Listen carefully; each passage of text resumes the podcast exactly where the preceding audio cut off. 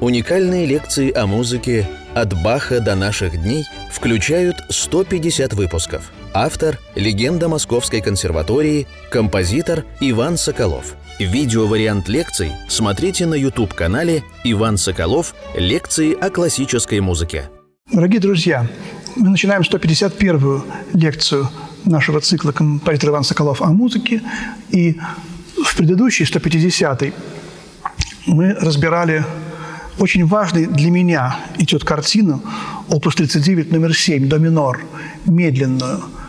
Вообще ведь мы, когда слово «этюд» слышим, то мы уже привыкли, что это будет что-то быстрое и виртуозное. Хотя у Шопена есть несколько медленных этюдов. Но у Черни это всегда была виртуозная пьеса. У Скрябина тоже есть несколько медленных. Но на 24 этюда у Шопена там, не знаю, 3-4 медленных. Может быть, я ошибся, или там 5, а 20 или 19 быстрых. И вот тут тоже на 9 этюдов э, из 39-го опуса два медленных. Второй и седьмой. И помните, вот первый медленный этюд «Ля минорный море и чайки»,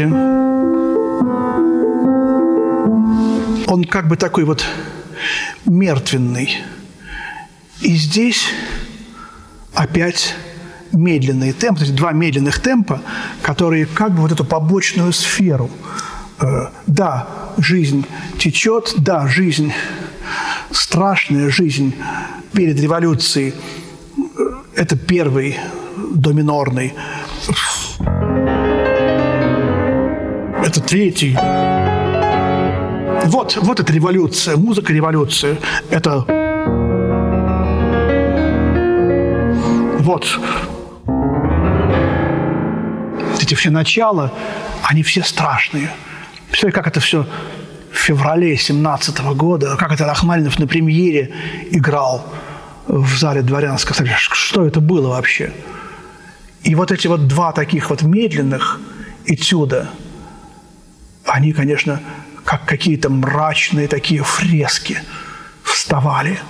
Особенно этот седьмой. Скрябина уже не было, но я повторяю еще раз, что э, знакомство Рахманинова с музыкой Скрябина, он играл очень... О, паук ползет. Как интересно, по роялю ползет паук.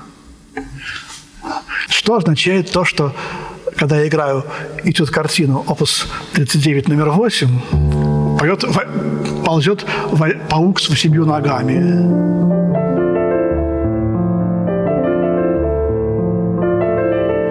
Вышел на авансцену, наш паук. Кого-то почувствовал, что его снимают. И вот э, эти кварты, они же были в десятой сонате Скрябина. Помните, мы разбирали там тоже. Вот здесь тоже как бы я называл десятую сонату э, «Акитижованная хованщина». Так немножко э, иронически. Но связь э, с эсхатологическими операми римского Корсакова, Мусорского, безусловно, здесь есть у Скрябина и Рахманинова в этих произведениях гениальных. И, конечно, этот идет картина «Опус 39 номер 7» играет ту же роль, что и похоронный марш си бемоль минор, бемольные сонаты, что и канопа в прелюдиях Дебюсси это некая автоэпитафия, некие похороны художником самого себя и одновременно мира, и одновременно музыки. Это все равно искусство романтизма размышляет о конце света. Все равно тема смерти и любви для романтизма остается главной. Ну вот, смотрите, Блок – художник. Что такое искусство? Блок объясняет нам, откуда берутся стихи, что любое стихотворение – это смерть. Есть в напевах твоих сокровенных роковая о гибели весть, да, музе. А вот художник. В жаркое лето ли, в зиму метельную, в дни ваших свадеб, торжеств, похорон – Жду, чтоб спугнул мою скуку смертельную легкий, доселе неслышанный звон. Вот он возник. И с холодным вниманием жду, чтоб понять, закрепить и убить. И перед зорким моим ожиданием тянет он еле приметную нить. С моря ли вихрь? Или сирены райские в листьях поют? Или время стоит? Или осыпали яблони майские снежный свой цвет? Или ангел летит? Длятся часы – мировое несущие. Ширится время, движение и свет. Прошлое страстно глядится в грядущее. Нет настоящего, жалкого нет. И, наконец, у предела зачатия новой души, неизведанных сил, душу сражает, как громом проклятие. Творческий разум осилил, убил – и замыкаю я в клетку холодную, легкую, добрую птицу свободную, птицу, летевшую смерть унести, птицу, хотевшую счастье спасти. Вот она птица, когда-то веселая, обруч качает, поет на окне. Крылья подрезаны, песни заучены. Любите вы под окном постоять? Песни вам нравятся. Я же измученный, нового жду и скучаю опять вот это стихотворение Блока, художник, написанное в 1913 году, 12 декабря. Почему-то все очень важно. Вот эти все 12, э, 13, все эти числа. Оно как бы говорит вот о смысле искусства, как в творческом акте, связанном со смертью. Человек, сочиняя произведение искусства, стихотворение, поэму, картину, человек убивает что-то, что на небе живет. И он убивает этот дух и замыкает его в клетку вот этих вот материальных звуков, красок, слов. Мы об этом говорили. Помните, когда-то в начале нашего курса я советовал вам, я, по-моему, не читал целиком это стихотворение э, Алексея Константиновича Толстого. «Тщетно ты мнишь, о художник, что творение твоих ты создатель». Вот это стихотворение очень близко Блоковскому, потому что оно говорит о смысле творчества и о реальности вот этого творческого мира, творческих объектов, которые там в этом э, духовном мире носятся. Это примерно как апостол Павел, видеть невидимое. И Блок, и Толстой, они в этих своих гениальных стихотворениях пытаются увидеть невидимое. И то же самое Рахманинов в этюдах, картинах. И вот он похоронил, мир, мир завершен, но дорога воржи, друзья, дорога воржи. И вот посмотрите, картина, странник, рожь очень высокий злак, почти до плеча, человек уходит куда-то вдаль, опять тема прощания, странник, котомка, палка. И помните вот связь третьего, четвертого и седьмого, восьмого? Помните, там было... А здесь тот же ритм. В этом, так сказать, побочная сфера, но здесь ре. Опять вот эта рахманиновская тональность ре минор. И печальная, уходящая жизнь продолжается, все уходит. И Лев Николаевич Наумов говорил, говорил, я больше всего на свете люблю этот этюд картину, но никто никогда его не играет так, как мне хочется. И когда он это сказал, я просто воспылал от радости, потому что я больше всего любил и люблю этот, эту картину, и никогда не мог сам его сыграть так, как мне хочется. Вот. Правда, есть такой пианист Шелли, английский пианист, примерно 50-го года рождения. Он играет всего Рахманинова, записал 25 лет уже всего Рахманинова. Очень неплохо. Не все у него, так сказать, одинаково убедительно, но э, его любовь к Рахманинову, Ховард Шелли, э, тоже Леопольд Мич открыл. Я приезжал в Германию и скупал всего Рахманинова для него – Как-то я купил все романсы, э, где он аккомпанирует четыря, четырем певцам все аккомпанементы всех романсов. И Поль Дмитриевич прослушал раз сто, наверное, этот диск. А посмотри, там еще Шелли. Он обратил внимание на аккомпаниатора. Я смотрю, оказывается, лежит вот весь Рахманинов, 8 дисков, играет Шелли. Он, он тоже 200 раз послушал, сказал, купи мне второй экземпляр, я боюсь, что он там уже попортится. Потом все концерты. И, и двухрояльный Рахманинов, у него жена, пианистка, Макнамара, японская. И, в общем, любопытно, что англичанин так понял нашего Рахманинова. Опять же, вот с, с этой картиной у меня теперь «Дорога в Аржиме» Саедова, у меня теперь этот ре минорный этюд картины связан.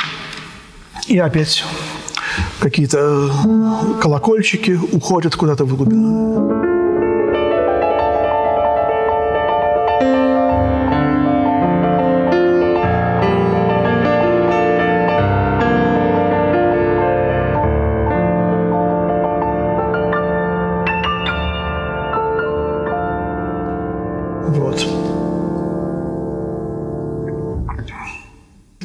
Первый этюд картины из двух этюдов картин, которые составляют последнюю пару. Напомню вам, пятый этюд картины – это одинокая такая мелодия грандиозная. Вторая мелодия тоже в ми бемоль миноре. Это в седьмом этюде картине. Потом идет пара шестой и седьмой, «Красная шапочка» и «Панихида». Вот. Или «Самосожжение раскольников», уж не знаю, как, как его называть. Вот. И после этой панихиды, после этого траурного конца света, э, ведь и Шопен пишет, да, э, финал бемольной сонаты, и у Дебюсси вот это вот э, чередующиеся терции. Помните, что идет у Шопена после прелюдия до минор?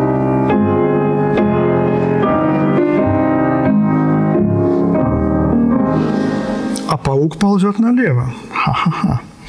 И у него уже опять восемь ног. Хотя я уже занимаюсь девятым этюдом картины. Вот, но я еще все-таки восьмым занимаюсь. Вот смотрите, там идет 21-я прелюдия.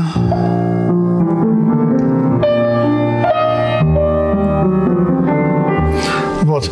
И Шопен нам и в сонате второй, и в прелюдиях говорит о том, что мир на смерти мир не заканчивается. И даже когда весь наш грандиозный мир погибнет, будет Новый Иерусалим, будет царство любви, где будет везде Бог царствовать. Не расстраивайтесь, друзья. Говорят нам Шопен в прелюдиях во второй сонате, говорит нам Дебюсси в прелюдиях, говорит нам Рахманинов вот здесь. Россия будет жить. И э, у Шопена нет после финала бемольные сонаты больше ничего.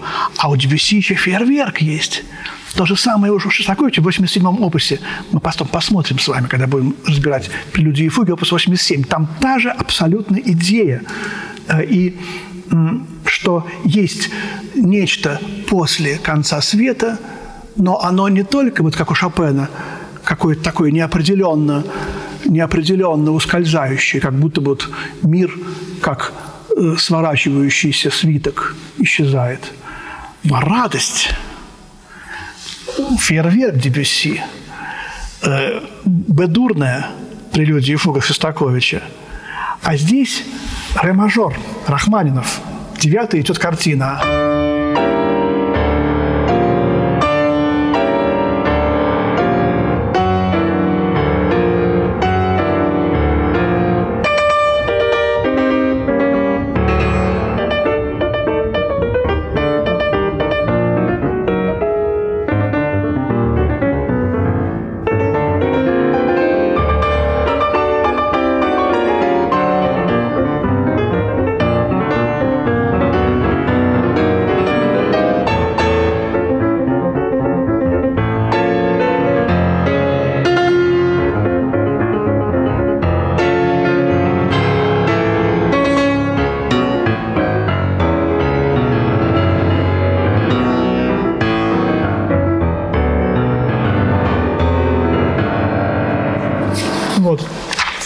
Смотрите, колокола. Еще и еще и еще раз. колокола. Каждый аккорд Рахманинова – это колокола.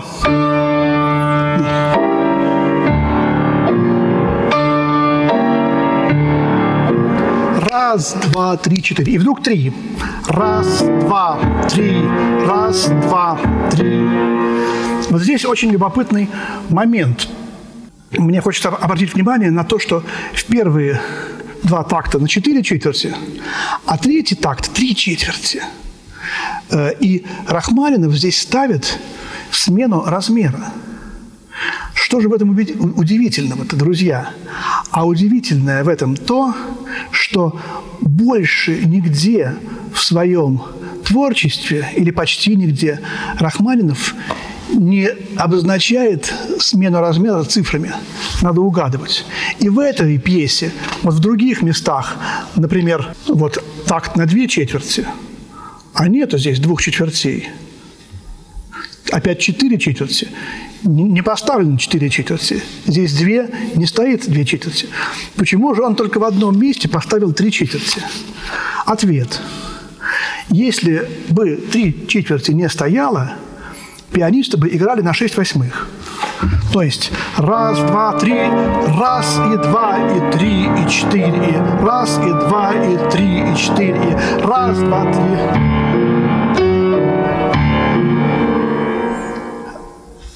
Шесть восьмых – размер, который делится на две тройки, а три четверти – размер, который делится на три двойки. Поэтому Рахманинов говорит, надо играть так.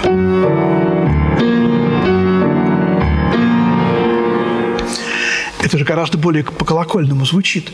И очень любопытна одна еще тоже вещь. Как-то я искал у Рахманинова оттенок меццо-пьяно. Нет у него меццо-пьяно. После пьяно сразу меццо-форта. Он крупно мыслит. И я, тщетно проискав меццо-пьяно, вдруг сообразил, что еще нету меццо-пьяно у Чайковского Петра Ильича. Петр Ильич, и это Рахманинов взял у Петра Ильича. Петр Ильич э, меццо-пьяно вообще не употребляет. Он, э, когда хочет от пьяно сделать крещендо, он ставит пьяно, а потом он ставит пиу форте. И когда я в детстве играл Чайковского, меня это пиу форте очень смущало. Э, я считал, что надо, надо играть громко, после тихого, а потом меццо-форте, а потом не очень громко пиу-форте – это более громко, чем пьяно. То есть это меццо-пьяно.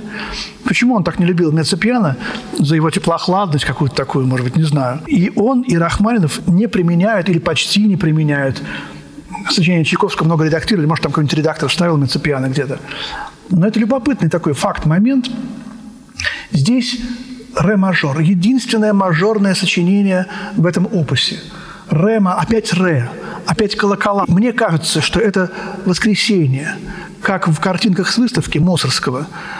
Э, все мрачно. Э, и все эти страшные сцены, там Баба Яга, там с мертвыми на мертвом языке, в сущности, лимовский рынок тоже страшный. Мы говорили об этом, и цыплята эти с коготками их адскими. Это как бы картина ада. И вдруг богатырские ворота – связь богатырских ворот с э, седьмым мы только что проанализировали. Вот они, богатырские ворота Рахманинова. Вот он выход. Ну, вот письмо Респиги, да?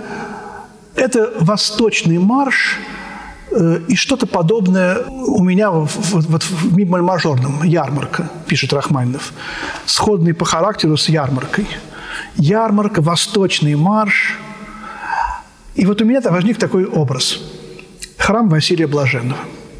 Как у Мусорского в конце опуса возникают богатырские ворота, архитектурный проект Гартмана, так и здесь, конечно же, может быть, бессознательно, Рахманинов самое великое, самое удивительное русское архитектурное творение берет для конца своего опуса. Храм Василия Блаженного, собор Покрова, Святой Богородицы на рву.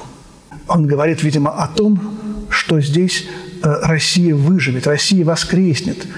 Опять рыночная площадь, какой была в то время Красная площадь. На ней э, были какие-то цирковые артисты. Вот здесь тоже какие-то антрошавы делают.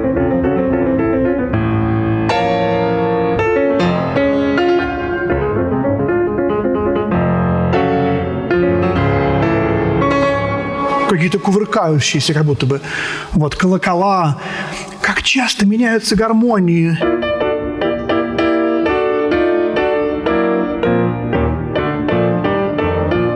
На каждую восьмушку своя гармония. Посмотрите на эти купола. Их девять, как минимум, да. И каждый купол э, в каком-то многоцветье – и Бунин говорил, что храм Василия Блаженного с его восточным характером. А почему восточный? Мы о Востоке постоянно говорим. Восток – это иной мир. Взять молодым Иваном Грозным Казани. Девять куполов, девять битв, э, каждая из которых какой-то э, святой празднуется память святого. И вот в честь этих девяти святых эти девять престолов в храме и освящены. Некий символ победы, скажем так, добра над злом. В любом случае здесь дело совсем даже и не в политике. Потому что церковь вне политики. И когда Иоанн Грозный заказал вот этому барме постнику или двум людям, одного, одного звали барма, другого постник, мы точно не знаем, когда он заказал написать, э, создать храм, э, более великого которому нет на Руси, они создали этот храм. Конечно, они сделали все, как он хотел, потому что царь связан с политикой, но они-то думали не о политике. У меня вот тоже личное такое переживание было в моей жизни – я э, привык, что этот храм был на реставрации, что он был закрыт. Потом я был в Германии, там соленые огурцы в магазине продавали. Я прихожу, а, а немцы очень любят соленые огурцы с сахаром, с сахарином. А я не люблю. Мне хочется, чтобы соль и уксус. И вот я ищу, ищу, смотрю, такие огурцы. Храм Василия Блаженного на этикетке. И написано по немецкий «Москвич огурец». Я думаю, надо купить. Москвич, Москауэр Гуркин переводится как «московские огурцы». И, значит, они перевели как «москвич». И написали немецкими буквами русское слово «москвич огурец». Я купил несколько баночек. Мы с женой посмеялись. «Москвич огурец». Любой иностранец, когда он храм Василия Блаженного видит, а, Россия, Россия. Шуман пришел. Храм Василия Блаженного напоминает Шуману букет тюльпанов. Как это чудно и мирно, и, и дивно. И вот я, значит, смотрю вдруг, открыт, музей. Домой, думаю, зайду. Захожу, вот мощи Василия Блаженного, вот еще что-то там какие-то. А где же все вот это вот величие-то, а? Где вот все эти купола-то, где они? И вдруг я ищу, ищу, и смотрю, лесенка слева – такой какой-то совсем вообще тесный коридорчик. Вот я нагнулся, ступеньки такие, явно того времени, там, 16-15 века. Огромные ступеньки, каждая по полметра. Забираюсь. И прям я вспомнил эту Моуди книгу «Жизнь после смерти», да? Э, или «Смерть после жизни». Жизнь по... Черный туннель. И вдруг я поднимаюсь, и там это ух на небо, главный, главный собор, главный купол. И я думаю, вот, вот я в раю, вот я в Царстве Небесном. И все эти девять куполов, и переходы между ними, все в цветах. Понимаете, картина. Причем потом я узнал, что этот нижний храм, в который я вошел, где были мощи Василия Блаженного, еще сейчас они, он потом пристроен. И уже, может быть, даже и не бармой, и не постником – как в поэме Кедрина «Зодчий» выколол им глаза Иван Грозный. А можете вы еще лучше храм построить? А они так испуганно говорят, можем. Так вот, чтобы не построили, вот давайте вот вам глаза выколем. И два этих нищих гения просят милостыню. У Кедрина гениальная поэма. Может быть, это и не было так. Ой, но могло быть вполне и так. И вот эта вот гениальная архитектура, как бы то ни было, кто бы это ни сделал, вот эта вот картина Царствия Небесного воплощенное в архитектуре. Как бы такой архитектурный авангард с какого 15-16, я уж там не знаю точно века, меня это тогда глубочайше поразило. Как вот из нашего мира, тесного, вот эти все небеса грандиозные, которые в галерее Нико открываются с этим синим небо, небом, это все примерно так вот по сравнению с Царством Небесным, как вот этот вот черный тоннель. Там это все гораздо более потрясающе. И вот они мне это показали, когда я вошел в этот гениальный храм. И до сих пор я как-то регулярно стараюсь раз в год или в два или в три туда попасть, испытать вот это, э, повести кого-нибудь, провести, пройти по этим девяти храмам, которые как-то так в каком-то блаженном круге возникают. Мне кажется, что здесь у Рахманинова девять. Девятый идет картина. Что-то здесь в этом есть. И вот та самая панихида, вот она в средней части этого этюда картины вдруг и вспоминается. Опять Ре, опять опевание вокруг Ре.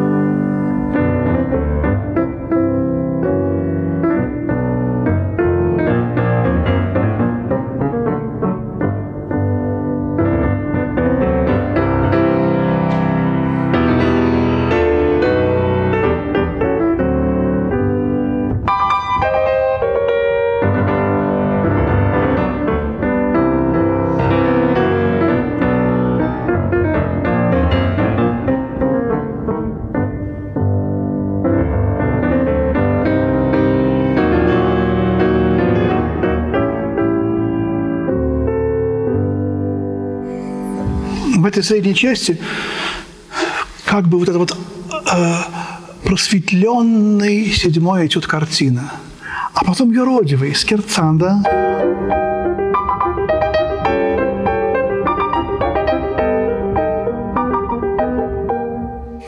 На этой площади, как будто бы опять мусорский, опять возникает что-то из опер Мусорского, колокола, и все это совершенно в потрясающем каком-то море радости, счастья, колоколов. Знаете, замечательно играет Овчинников Владимир Павлович. Все эти девять этюдов картин. Вот много хороших пианистов, и когда-то это играл я, но послушайте, как это играет Овчинников. Послушайте его запись, сделанную в Лондоне – не все, но Рихтер многие играют седьмую, девятую. И хочется как-то вот удивиться, что Рахманинов в это самое сложное, трагическое время, сочиняя вот этот ре-мажорный этюд картину, знал, что придет радость на, на, на Русь, придет счастье. Вот, видимо, это музыка о сегодняшнем дне. Вот этот девятый этюд картины – это музыка о 21 веке. Музыка о том, что мы можем пойти на Красную площадь. Это счастье, что мы можем зайти в этот храм, что можем в любой другой храм зайти, помолиться, причаститься. И вот эта прекрасная радость, которая здесь, в этой музыке царит, за это мы должны поблагодарить великого гения русской музыки Сергея Васильевича Рахманинова. Спасибо, дорогие друзья. До свидания.